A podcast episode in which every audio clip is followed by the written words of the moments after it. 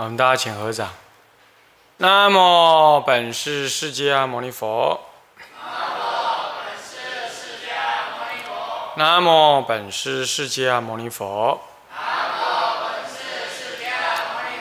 那么本师释迦牟尼佛。那么本师释迦牟尼佛。无上甚深微妙法。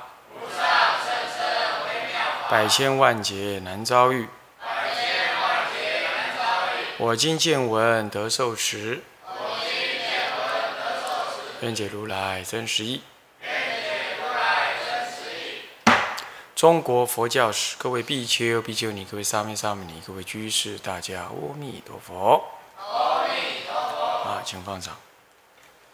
啊，我们上一堂课上到教材第九章第一百零一页，哈，嗯。就谈到了这个禅宗传到六祖的时候呢，是所谓的六祖。一般我们所认知的六祖，这是南宗禅，所以南顿北渐的这个南宗禅的这个的说法。在北宗禅呢，就是呃，就是说呃，这个道呃弘忍大师五祖，这是没问题。弘忍大师座下呢，有位首座和尚，那那么就是啊所谓的神秀，嗯，神秀呢。一般来讲，他嗯，在他五十岁，嗯，这个来亲近这个呃弘忍大师之前呢，他就已经精通了儒释道的三教的教理，并且经过了这六年的修行之学者。那么，所以被弘忍推为门下七百人当中的上座，上座和尚。呃，同时他也受到武则天的这个啊礼遇。那这是那是之后的事。那么这就是神秀。神秀呢，他著有这个《观心论》啊一卷呢，他主张说这个观心是为最重要的。所以说这个观心为修行的最重要，这种这种思想呢，其实就是道信跟弘忍他一贯四祖跟五祖一贯的这种坐禅的思想。嗯，而且呢，在这个大乘五方便。门当中这一卷，他所著的这一卷书当中呢，也可以看到他里头有顿悟的思想。所以一般来讲，我们说北宗禅是见悟，这并不是这样，是说北宗禅因为呢，他会告诉你一些教理的道理，他告诉你要循序渐进的去理解这些道理。那么呢，最后正参禅的时候，就舍离这些道理来参，可这些都被认知为那是一种，那是一种。见教见悟的方法，啊，可见他还是研究楞伽经的，啊，从楞伽四字记里头，那么他啊就算是七祖，啊，那么再往下还有二呃两两还有第八祖的那个祖师，通通是研究楞伽经。那么这个同时也提到了，呃，这个弘忍门下呢，这个有。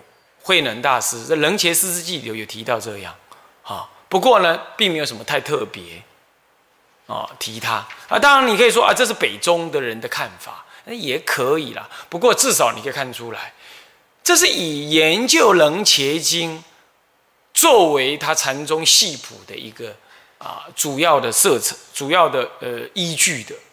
那我们再倒过来再看，那六祖难道就不识字吗？哪里是这样子的？他说啊，事实上经考据的结果，我们发现说，六祖在这这在这个什么呢？在所谓的听到人家呃念那个《金刚经》而有悟之前呢，他就已经亲近过《金刚经》《维摩经》《楞伽经》《观无量寿经》《法华经》《涅盘经》《菩萨戒》等经，他都已经怎么样？已经接触了。你想啊，一个完全都不懂。不懂教理也不懂字的人来讲，你说他能听这么多经啊？他哪听得下去？诸位这样了解吗？所以说呢，像这些，通通把六祖过度的神化为，好像他是突然间蹦出来开悟的人似的啊。那教理也可以完全都不用，他就天生就是听的《金刚经》就能够呃就悟了，那就可以了。所以后代多少人呢？他就这样，经也不听，教也不学，戒也不修。然后就妄想着哪一天突然间他开悟，啊，也要去跟他坐禅了，就跟他干嘛了？好像这样天下就像是我就是修行人了。哎，老是这种样，这就是为什么到了民国初年的时候，太虚大师说，这些人再坐禅下去啊，会会亡国灭教。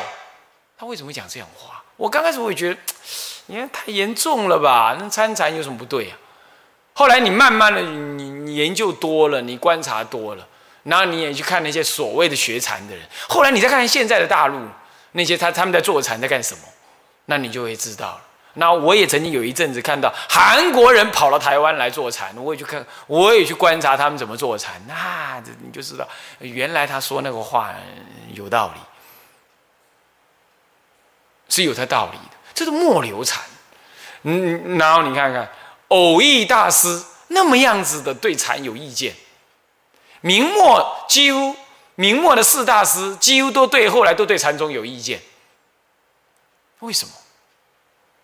所以说今天我们要恢复禅法，不能再再这样子死抱着这个这个这个抱禅守缺，要要重新恢复一下。你看，光从六祖本身的境界你来看，人家他老人家本身就学的是各种经教了。啊，固然说不是什么哪一门、哪一宗、哪一派了，对教理他是有听闻的了，不是不学的了。这一点务必要了解啊！这点我们又恢复，我们又可以厘清一些事情啊。再来六祖坛经，今天所看到六祖坛经有一点有有一点很神话的样子，其实在呃出土的呃更早的。敦煌出土更早的这《坛经》的译本当中，根本是很朴素的。他呃老人家所说的内容，其实是很单纯的，并没有那么大堆呃像传记一样的内容，乃至被追杀这样子的概念啊，并没有啊。好，不过不论如何啦，他是南中禅的一个重要的建设者跟发一个根源，那是没错的。因为从六祖之下出了清源行思，还有呢，呃，南岳怀让，还有呢，这个嗯，神会，赫泽神会。那么这个赫泽神会，在清源行思跟跟南岳怀让，这没问题。清源行思后来呢，他的派下就出生，就出了什么云门文彦啊，那么开启了云门宗。也也出了一位清凉文艺，开了开创了法眼宗，开创了法眼宗，好，这是清源行师派下，呃，经由他的弟子，清源行师的弟子是石头西仙，石头西仙再往下传，往下一路传呢，就开启了云门宗跟所谓的法眼宗。那另外三宗呢？那就是由南岳怀让，南岳怀让传马祖道一，马祖道一传百，呃，这个百丈怀海，这百丈山的怀海。好，那从百丈之后，那就有什么呢？呃，龟山灵佑，还有的仰山慧集，所以就成立了什么龟养宗啊。那么呢，还有黄檗运溪的弟子呢，这也是百丈。百丈弟子的黄破运溪的弟子出了一个灵济义玄，那就出了开出了灵济宗啊。那再来呢，又有这个呃药山为岩的系下呢，又开出了洞山，出了洞山良界，还有他的弟子朝山本集，因此就创立了朝洞宗。这是陆续的这样建立各宗，这样就说禅宗的五禅宗南宗禅的什么呢？嗯。这个五家，五家，啊，到了这个宋代的时候，又从临济宗，临济宗人太庞大了，又出了两派，说黄龙派跟杨岐，杨岐派，杨岐派，所以说五家七派，这七派就是又从这个临济宗再分出的，啊，其实细旁支很多，不过不久，这五家看起来比较早，而且坚固。比较早而且坚固，当然最后最后最后就临济宗呢，一路传到现在是最那个的，在韩国是叫做他们叫潮汐宗了，哦啊，他们直接直承这个，直接以这个这个六祖的潮汐为为为名，叫做潮汐宗，哦，是这样，所以慧能门下主要就出了清源行思跟这个。呃南岳怀让两位大师。那么慧能大师呢，是不是他自己就叫做六祖呢？其实，那主要就是他有了一个弟子叫做神会啊，不是神秀啊，不要弄错。神会，神会他自己呢住在洛阳的赫泽寺，所以赫泽神会啊。那么呢，他老人家呢，当时北中禅因为受到武则天的尊重，我我我我我上堂课不讲了吗？神秀有没有？神秀跟他的师傅，跟神会的师傅，也就是所谓的嗯这个慧能是同一辈嘛。然后他到北方去，是因为被被武则天所敬奉。然后请到北方去，所以北方整个洛阳一带，长安、洛阳啊，这个北宗禅是很兴，主要以楞伽印经。那么这位神会呢，是学着是慧能大师所谓的顿悟禅呐。那么以金刚经印心，那他又在洛阳哇，刚好跟那个强势的这个神秀大师的北中禅相撞。那么对神会来讲呢？可以说是相近而相斥，所以这个时候啊，神会就在语言跟文字当中，竟对他的师伯啊，也就是神秀的这一系统的，就开始做一些不当的说法，好了，就乃乃至于排挤，强烈的语句排挤，并且说他那个是旁支，说那个是旁支啊。而且渐渐渐修法门不是我禅宗正统，啊，南宗正统是顿悟法门，那我师父呢慧能大师才是真正的继承者，并且也建立了所谓六祖，然后在他们这是第七代这样子的观念，啊，那么这个时候呢，其实北中禅还是很强盛的，因此北中禅跟这个南中禅就在洛阳这一带就有了一些语言上的斗争，啊，那么彼此也有一些好像说谁是正统，像争论。可是慢慢的呢，南中禅因为还有石头呃清源行思、南岳怀让这两大系统在南方啊大大的兴兴盛，他们的法源非常的广，所以从南方慢慢的给予北方，而北方的北中禅呢，因为受到帝王的。呃的尊崇啊，哎，你看看又是这样，无论是华严宗，还是这北宗禅，还是这个这个唯识宗，好，通通是受到帝王的尊重，然而又就是因为尊重，结果使得他自己的战战斗力跟生存力就减弱，慢慢的北宗禅也没落了。所以就历史上来说，北宗禅并不能够说他不是正统，然而神会大师呢，他因为爱。爱护自己的师父的教法，啊，那么那么呢，不得不对这个北宗禅进行了批判，啊，这一批判的结果，并不一定当时就让北宗禅衰弱。然而，北宗禅法呢，终究在于帝王的呵护之下呢，这种这种这种民间的力量就相对小，就急于只专注在帝王这边的王公权贵这边的弘扬，民间的力量相对就少。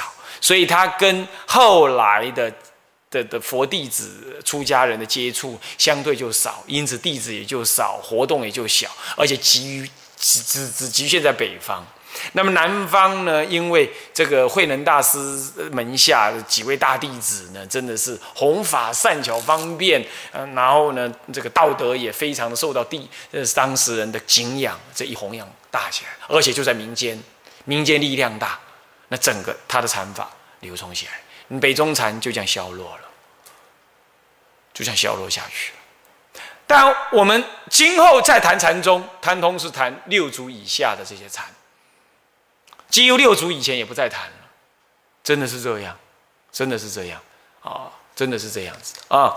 那今天我们再来看，要恢复禅法，应该应该以六祖为一个，至少要以六祖为开始，看看六祖是什么样子的。禅法以及六祖之前他所受的禅法是什么？反倒是这个呢，比较容易让你有有门路可学，有门路可学啊，是这样。好，那么这是这样。接着呢，呃，这个南岳怀让，嗯，慧能大师下面的南岳怀让传马祖道一，马祖道一就马祖道一，这个时候就正式的建立丛林。其实这是他的师父。的师父就师公师祖，所谓的呃这个道信禅师呢，呃道信世祖道信禅师就已经有做的事了。那么他正式的建立丛林，那么把它把它比较怎么样？正式台面化，啊台面化的建立丛林。然后呢，建立丛林之后，马祖传给百丈怀海。他在百丈山也建立再次的建立丛林的时候，他为了管理这些住持众啊，教化这住持众，他就完全的舍弃了戒律里头所说的这些内容，或者有参考了，但是他建立了一个纯粹以中国的民俗还有伦理观念，呃，以及当时修行的需要等等为主的所谓的百丈清规。百丈山的清规，这个清规呢，几几乎乎呢凌驾了大小乘的戒律。他就这样讲，就是这个清规就是住在这里人就是要守的，他已经不再谈大小乘戒律，就是守清规。那么清规如果没做好嘞，如果违有所如果有所违犯嘞，啊，哦，这个清规达到什么目的？内在里头修行，对外的话，它可以怎么样？呃，比如说耕种啦、营运呐、寺院的营运呐等等啦，哎，它都有所规定。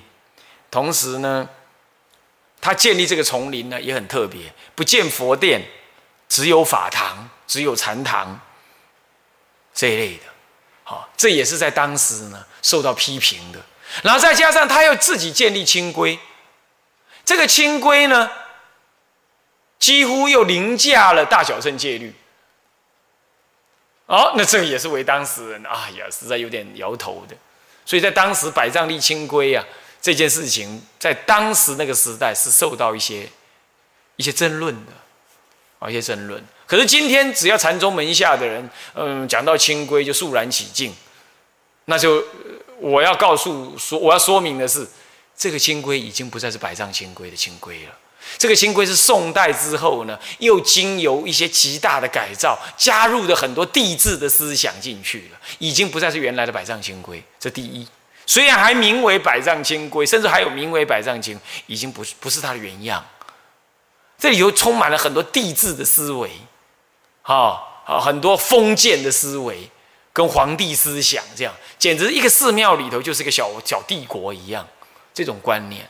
啊，这个或许在那个时代不得不，但是今天实在有需要经由适当的注意了。好，我我没有说它完全不好，还是有好的，还是多好的，绝对还是多。但是不同的时代总是要不一样的的内容了啦。啊，这第一，第二，哎，清规是一回事哦，清规与佛的戒律相违的话，清规要修正哦。这不能够佛的戒律要修正的，这这样子就是 这这样搞下去就变成，呃，变成这个这个这个这个这个这舍墨为本了，呃，舍舍本逐末了，是不是这样子啊？哦，那当然不行。所以我出家的时候，我常看到很多道场就是谈清规，呃，倒背如流，呃，好像做什么都是清规为重，那讲戒律一小一一法不知，我就说这个就是什么？有家法没有没有佛法，佛的戒律重于一切，你怎么这是只知道清规？何况这清规还是他自己定的、自己想的，有的还根本不是真正的所谓百丈清规的内容，对不对？好，那个时候百丈立清规，不过你看看啊，这里头就有讲到，他说啊，如果有人触犯了生活规范了，便用助杖杖之。集合大众，烧却其衣钵道具之后，由偏门将之驱逐出去。哇，这是，这这这这未免，这未免私立刑罚了吧？啊，那你说真的会这样吗？这首先我们当然也稍微怀疑啊。既然百丈清规已经不在了，这日本人凭什么说这就是百丈清规的内容呢？但是他是说，他是说有一些清规的条文后来留在什么呢？后来留在某一些嗯，某一些禅门规式的那个文字里头，所以他认为那个就是百丈清规的内容。这第一，第二，不管那是不是百丈清规，我所知道的，我师父曾经告诉我，他说啊，以前在丛林里，如果有谁犯戒了、犯错了，怎么样哈，就把那个人的所有衣服全部拿来，真的是照这样说的这样哦。到我师父那一代还这样。换句话说，就民国初年了，还这样哦，把他衣服都拿来哦，然后折好，都折好，然后摊开了，在大殿当中集大众，然后由那个那个知客师傅哈，找一位看是造客二支客还是三支客，不是大支客做，二支客、三支客还是怎么样？四支客去拿一根，从支客室里拿出来一根铁棒，铁面尖尖的，去烧炭，烧到火红，然后把他的衣服呢，从上面到下面这样一路串到底。把衣服全部穿破，从今而后他再穿这个衣服，人家看到他破一个洞，就知道他是被丛林里摒出，他天下丛林无他立锥之地。嗯，真的是这样，啊，真的是这样。那么确实有这种杖罚之事。然后在丛林里啊，那个显公和尚跟我讲说：“那你你上殿呐，和尚没和好，站没站好，嘴巴没出大声，你你试看看。”不到三分钟，你耳刮子就有人来赏你一个而且是很大声，啪的一声，是这样，非常凶悍。啊，那至于说犯错了，那个打屁股，用大板子打屁股，那更不在话下。驱逐出境也确实是这样，驱逐这一驱逐的各各各山大丛林的道场，通通被通告，你都没得去。啊不过当时啊，民风比较刁蛮呐，哈，有可能大家的知识水平比较低的，有一些人呢，真的很难很难很难制服啊，有可能需要这样也是，有我觉得这这这这，你要看看今天，嗯，这个 某种情况哈，你去看一看你就知道，有些民偏僻之处，那民风非常刁蛮，他来出家也是一副很刁钻的那样子哦，嗯，或许真的需要这样，说不定了哈。不过在今天台湾这样想起来就有点好像嗯太过了一点。不过时代不同，我们不要轻易，我们可以说我们不做，但我们不能轻易的批评哈，是这样。他不他不这样子，他没办法治理那个道场啊，是不是？不过你就可以看出来，就律上来说是绝对没这回事，律上是不容许出家人打人的啊，哪怕你是师傅也不容许啊，随便打的啊，是这样。啊，当然，小沙弥的教育是另当别论的。我是指比丘对比丘之间的啊，是这样啊，不然有博比丘的小过失嘛啊。好，那么就是这个观念啊，这是禅宗啊。讲到这，好，我们过来就是唐代佛教的第四了啊，就是法相宗跟密宗。这里头其实没什么可以说，都是一些一些一些一些历史的记载啦，我们简易的这样带过去就可以啊。法相宗其实是发源在法相宗，其实就是唯识宗，它是发源于印度的瑜伽行派的人。为什么呢？为什么是瑜伽行？什么是瑜伽呢？瑜伽就是相应，yoga 相应。那又什么叫相应呢？我告诉诸位，瑜伽行派特重禅修，特重禅修，他是从禅修当中观察内心，将自己的内心与法来求相应。那为了要跟正式的、要跟解脱的佛法相应，他要善于观察内心的种种相，所以他对于心的种种烦恼相呢，就有了特别的精细的解说，这就形成了法相宗。所以唯识中为什么又叫法相？因为法之相要分辨清楚，所以有白法、五味白法这种分别。所以你内心里头的烦恼。清净有为无为的这各种新的新的什么呢？想法念头有主有从，所以心王心所有主有从。那么呢？那么有善有恶，有有烦恼相应的，有清净心相应的，有解脱相应的，这种种的法的名称要给予明确的界定。那你明确界定清楚了，你真正在禅修当中，每观察一念心，你就能知道这念心是哪一个法，哪一个法相应，是该留取，是该增上，还是应该转化，你就能够清楚。所以这就是瑜伽行派，他注重禅修，因此他就更注重内心的观察，注重内心的观察，相对就注重于所谓的心法的解释。所以心王、心所、心所法、呃烦恼相应等等这样子的五五位白法呢，乃至于还有七十五法或者是白法，这个是分类不同、深浅不同啊。这这种分法也就出现了。这个是从这个嗯弥勒菩萨所造的呃这个论，然后在无着菩萨再依他再造《色大乘论》《显扬圣教论》等，然后高扬这个什么呢？这个就高举这个唯识的奥义。从这些内容当中，他在修这个禅定的法门，他了解一切法皆依于心所生。那么心的善与恶，这就要不但要认识清楚，同时也要了解万法唯识，因此要转世成智，这是修行的成佛的方法。啊，修行成佛的方法。那么因此要转的前六世为妙观察智啦，第七末那世要转成成所作智啦。那么呢，这个这个这个这个这个这个末呃这阿赖耶识呢，是有富有富有长的，呃，要把它转成大圆净智的，就转那个妄想之事成为清净之智。那么什么是妄想之事？一一的法相给予说明，所以又叫法相中。其实它的本质是唯识，万法唯识。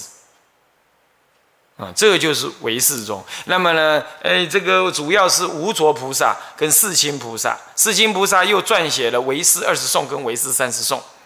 那么，那么呢，这大成了唯识学的主要教理。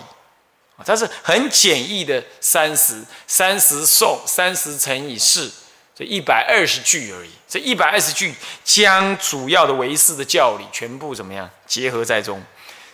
中间，那这个唯识学在南北朝的时候就传译到中国。北方有菩提流支跟热那摩提，在南方有真谛啊，个别翻译了唯识学的教典，因此也产生了《十地经论》和《色大乘论》。色大乘是真谛所译的啊，它中国四大译师之一啊所译的。好，还有那烂陀寺跟戒贤论师学习的。换句话说，也就是旋转三藏的同学了哈的中印度人的什么呢？波呃波罗呃这个波罗波罗婆伽罗蜜多罗波罗婆伽罗蜜多罗这位大德来到在唐太宗贞观元年呢，早于这个这个什么呢？这个嗯这个。玄奘大师回来到唐长，回到长安来哈，那么传译了轻便的什么呢？般若灯论释，这都是唯识学的不同系统的的的什么呢？的论点了哈，以及吴卓的大乘庄严经论，这都是重要的唯识论论述啊。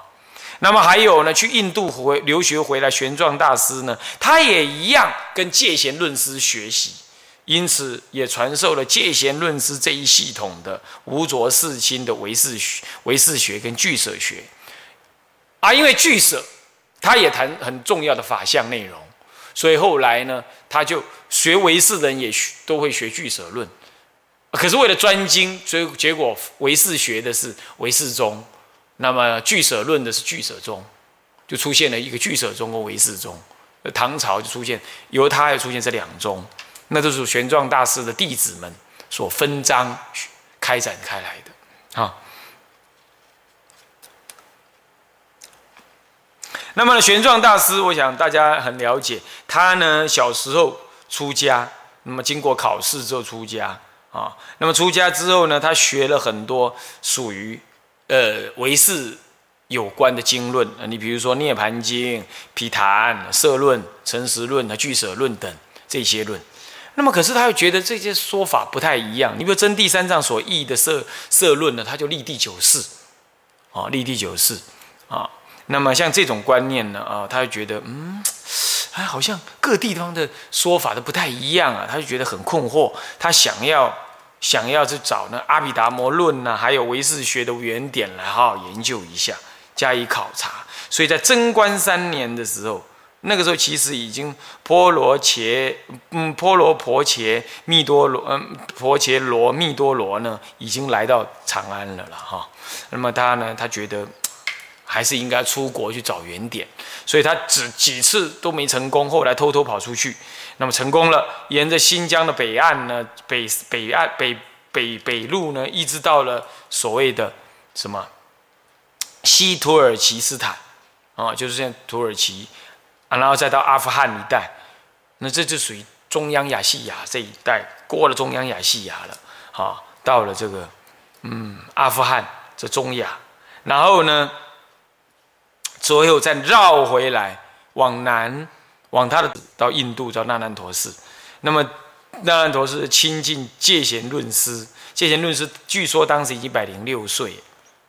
啊，那么学习瑜伽、显阳圣嗯显阳论，还有呢毗婆沙大毗婆沙论，哈，还有呢俱舍论等等，还有以及护法这一系统的唯识学。你要知道，唯识学后来分成十派，轻便是一派，护法也是一派，这这两派是很重要的两派。像西藏就传轻便的那一派，很很很广啊。那么在中国主要是。唯呃，主要是玄奘大师传护法这一派的唯识学。那回来总共经历了印度十七年，同时他回来的时候带回大小乘英明等经论，那就别说了，他竟然还带了外道哲学书，可见呢，玄奘大师当时也普遍涉猎的一些外道的书，这些外道书可能就是有关于五明之类的啦。哦，语言学啦，天文算术啦，嗯，医术啦，啊，星象啦这一类的，哦，还有普世啦这一类的书，哦，但是后来有没有翻译？显然没有翻译，然后就丢了，可惜，是很可惜呀，很可惜，啊，那受到朝野人士的欢迎。我说过了，中国当时的这些。大德呢，到西方去取得这些原点回来，没有保留下来，实在是非常非常的可惜，对中国的文明呢，呃，有很大的很损害啊。因为翻译固然非常好，翻译了，因此被研究了，能够广普罗大众。可是原点的研究，相对在中国就一直在中国的佛教界就一直比较少，这确实是的啊。不过，如果以解脱来说，那并不重要了。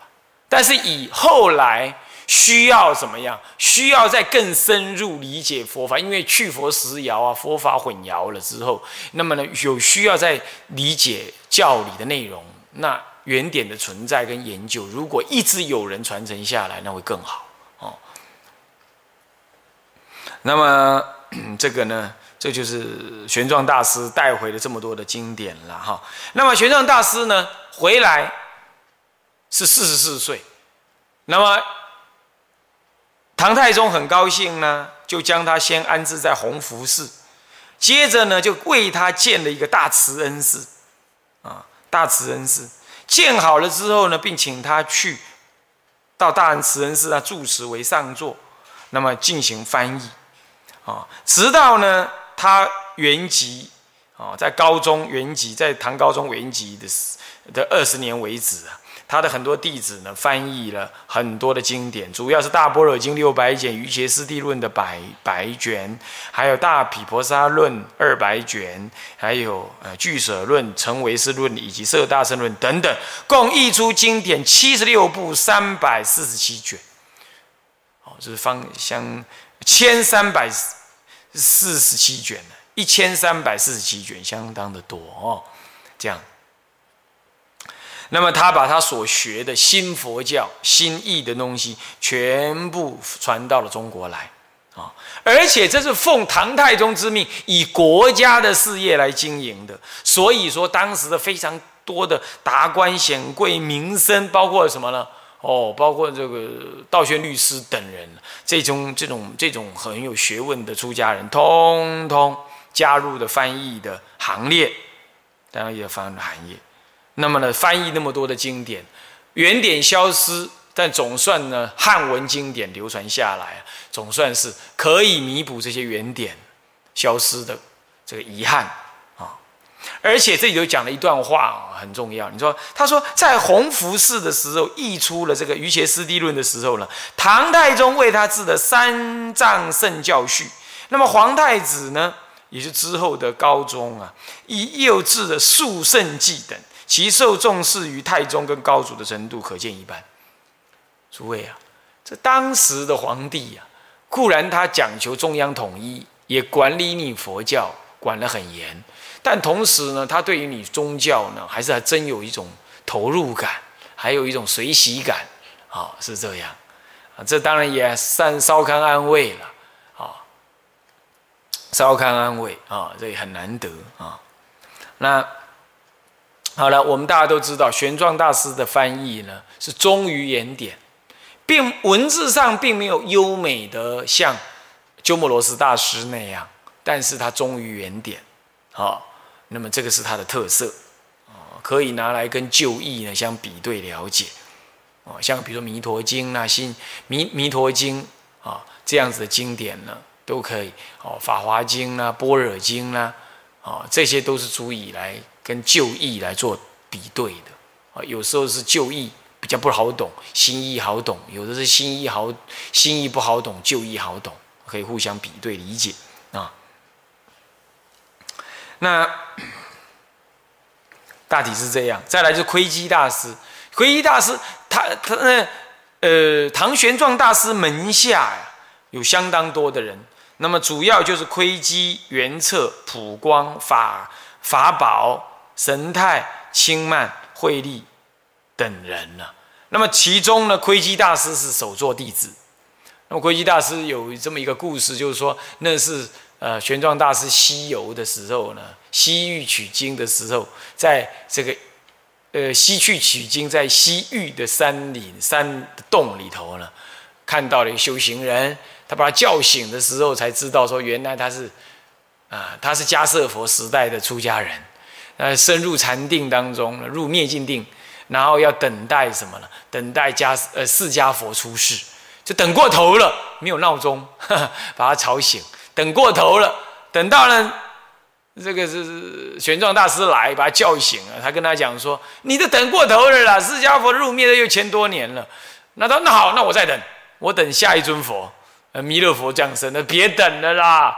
我我打算呢，西域取经，西西呃，然后呢，到印度取经回来大弘法化。你呢，就早点去投胎吧，啊，跟我一起弘扬。据说就是窥基大师，窥基大师啊。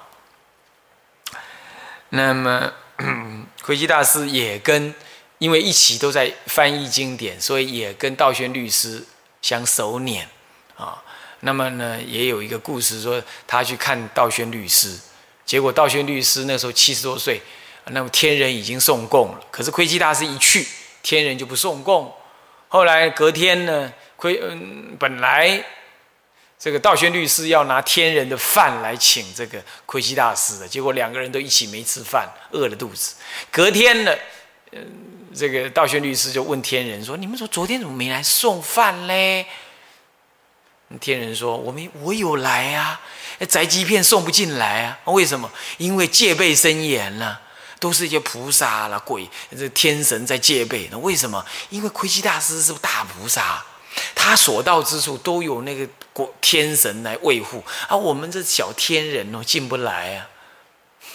有这个事情，所以窥基大师号称是三居和尚，说他要出家。”就是玄奘大师去他家里化缘，他爸爸是大是大将军，所以家里很有钱。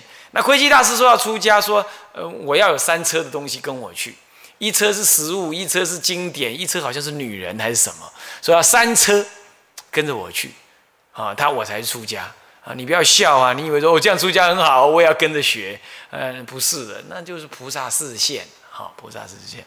哦，这就是这样。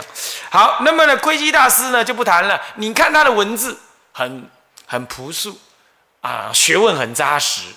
你可以看出这个人是这样啊。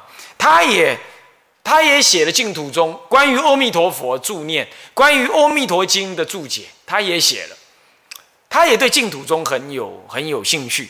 可是呢，他也注解了弥勒上生经啊，是这样。那最重要的他的功绩就是。与玄奘大师一起啊，揉译了这个唯识学的其他的系学派的意见，把它揉译成为一部《成唯识论》十卷。这可以说是玄奘大师为代表，以代表玄奘大师的唯识学思想。唯识学思想也可以说是汉传唯识思想的重要的什么呢？重要的集成的一部一部论述，它与《解生密经》跟《瑜伽师地论》呢，同样是所谓唯识中的重要根本经典。哦，那窥基大师呢，不但做了这个事，同时还注解了这个《成唯识论》，成为三十卷，哦，啊，也注解了《成唯识论》呃的书要，书要就比较少啊，有重点提示啊。那么他也弘讲这个呃天呃这个这个这个唯识学，那著作非常的多哦，被啊被誉为百百本数主啊，他著百一百种的。著述的意思了啊，这样，他也著述《法华经》《金刚经》啊，那么呢，《于于邪师地论》，他都有注解，《弥弥勒菩萨上身经》等，他都有注解啊。好，再来是法相中，啊，法相中中义了。我想我刚刚已经讲了，我们现在就就跳过去，在俱舍中，俱舍中又是玄奘门下的另外普光法宝神泰等人呐。他因为对于俱舍论呢特别的有加以研究，所以个别都对俱舍论做注解、做述，所以今后因此开展出来一个研究俱舍中的一个系统啊。但是俱舍因为谈的很多是属于法相的内容，它跟白法明门论所谈的这个法相在数目上面有点差别。然而，那代表的唯是。学发展之前，声闻法里头对于法相的主要见解，呃，很颇值得参考。所以后来呢，研究唯识的人多少也都会参考俱舍论啊，是这样啊。不过在日本主要是在中国基本上就以唯识学的内容为主要了，好，不一定参考俱舍啊。俱舍的意思就是对法论的意思，俱舍论其他这本名叫对法论藏。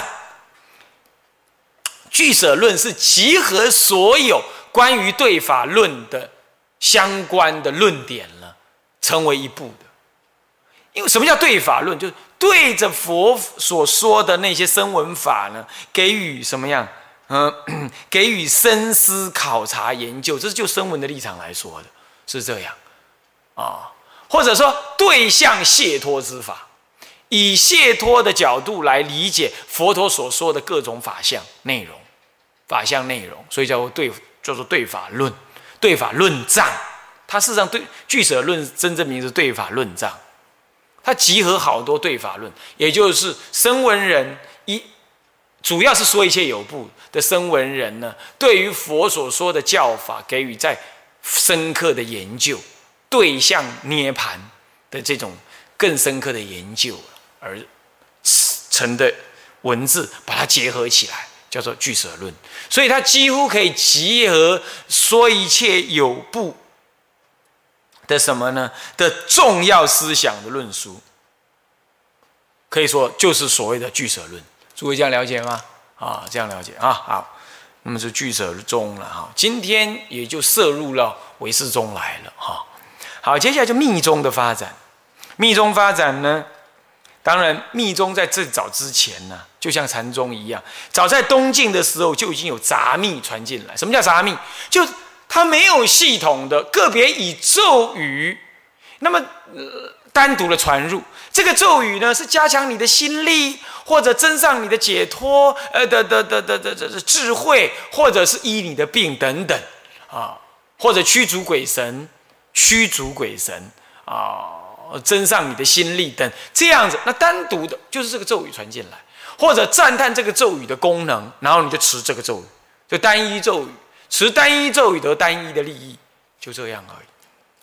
它并没有什么太多的理论内涵，好，所以它基本上通于声闻称、大乘都用，乃至律宗、律教、律律律律藏里头有很多咒语，所以这个是杂密，我们把它通称为杂密。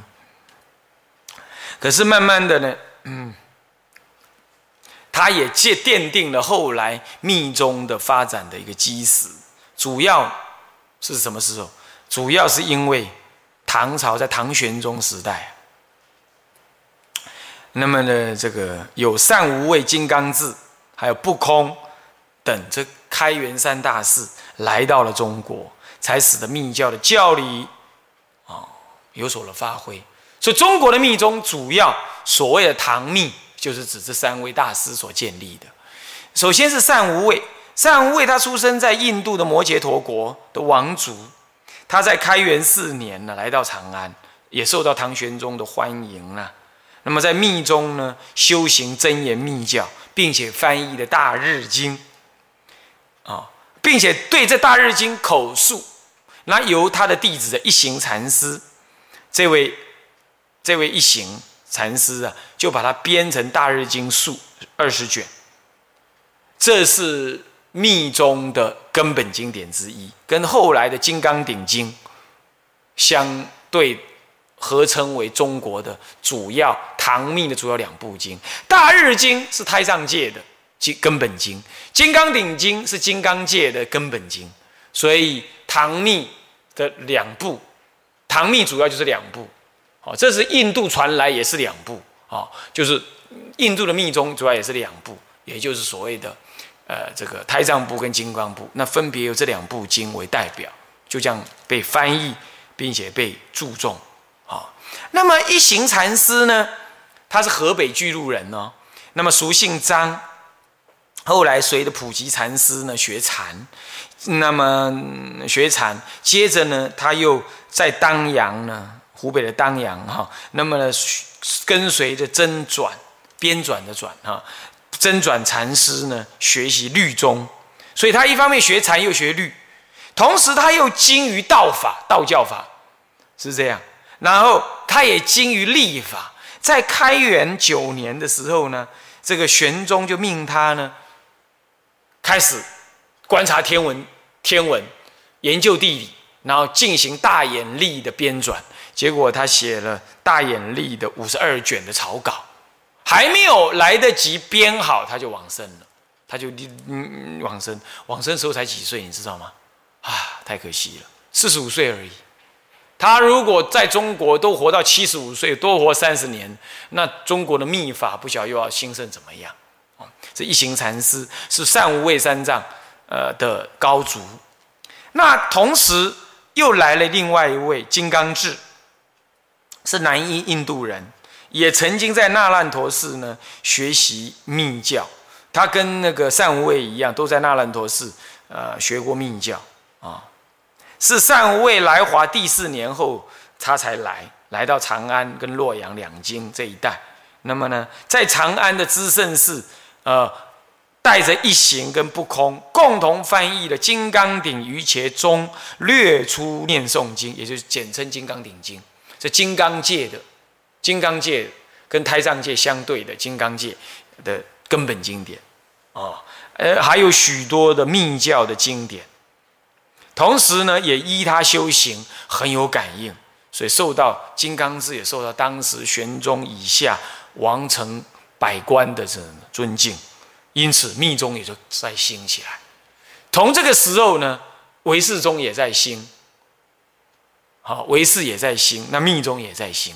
而密宗跟唯识本来就有一些关系的啊，再来接着，金刚智有一位重要的弟子，那就是不空三藏啊。不空三藏出生在北印度，又有人他说出生在中央亚细亚，又有人说他根本就是西南人，哇，说不清楚。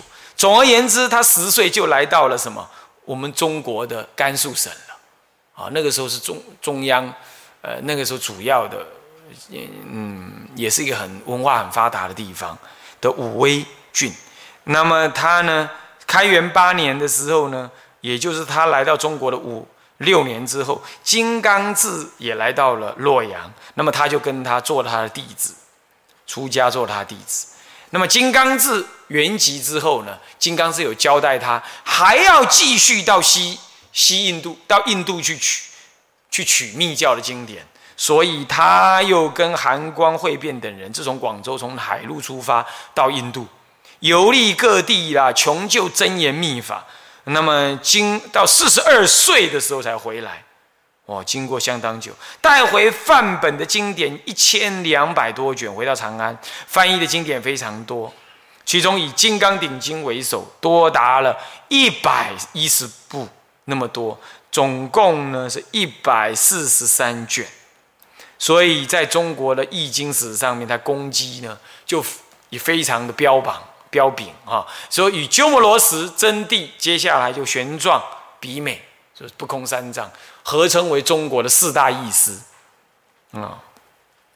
翻译一百多部啊，一百四十几卷，这个经不多啦，卷数不多啊，是这样。那不空三藏不只是译经而已哦，他还有讲经、造事、造像等等，还有他在咒术方面的非常的成功。不空三藏啊，那么呢，只要是这个帝王有病啊，他在远远的持咒哦，那然后呢，这个也有符符箓什么这一类的啊，他去了，给他施了施下去就好啊，那相当的怎么样？相当在在这个修辞方面呢，咒术的运用方面呢，也有相当的成就。那同时呢，他也在五台山建立了什么？建立了是密教的道场，所以后来有台密，有没有？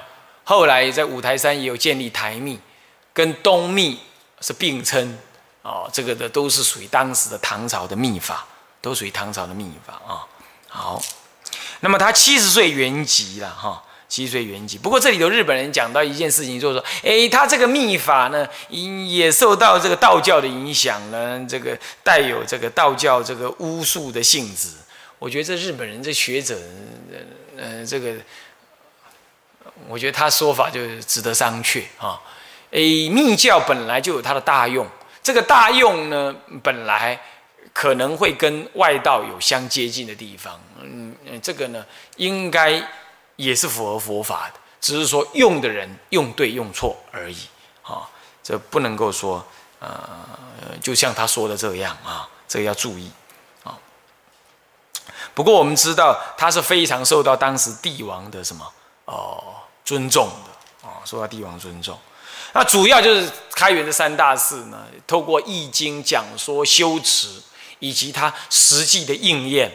好，还有对于天文地理的这些贡献等等，使得唐朝的秘法呢，在这个五台山为核心，还有两京五台山为核心呢，而给予显发出来啊，显扬起来啊。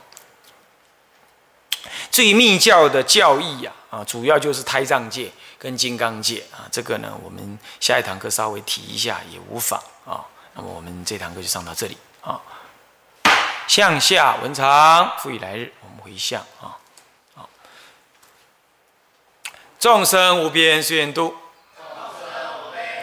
烦恼无尽誓愿断，法门无量誓愿学，佛道无上誓愿成。自归依佛，当愿众生理解大道，发无上心；自归依法，当愿众生深入经藏。智慧如海，智归一生，当愿众生同理大众，一切无碍。愿以此功德，庄严佛净土，上报四重恩，下济三途苦。